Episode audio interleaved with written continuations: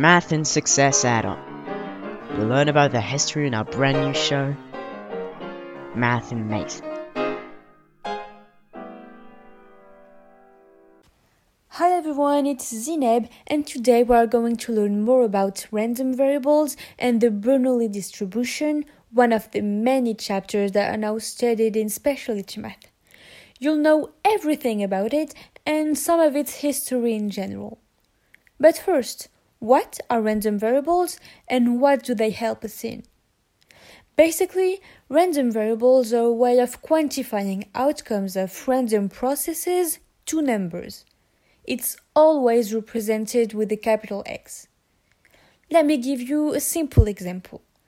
When you're throwing a coin, two different outcomes are possible. In fact, we can either have a head or a tail. And we can, for example, quantify this situation by saying that capital X is equal to 0 if we get a head and equal to 1 if the outcome is a tail. You have to know that by quantifying the outcomes, we will have to be able to add them or even multiply them to get an even number.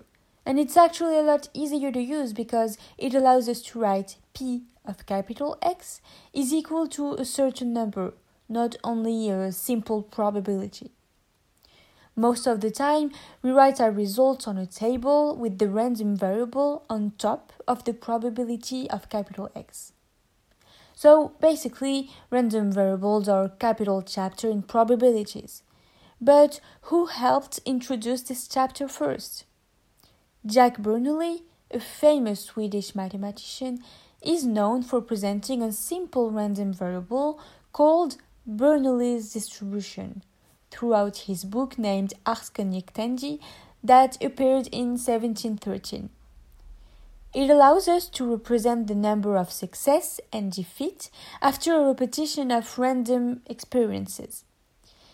And it can easily be represented by a probability tree where two branches are connected to a knot. One branch represents the success and the other one the defeat.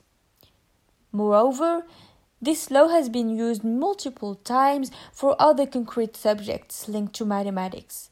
For example, in 1914, McKendrick, a Scottish military physician and epidemiologist, proved that the binomial law is the solution of the process of births and emigrations of a country.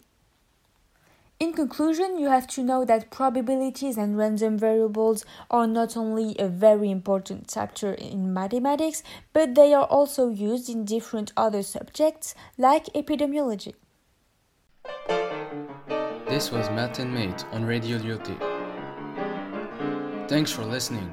Stay curious and see you next time.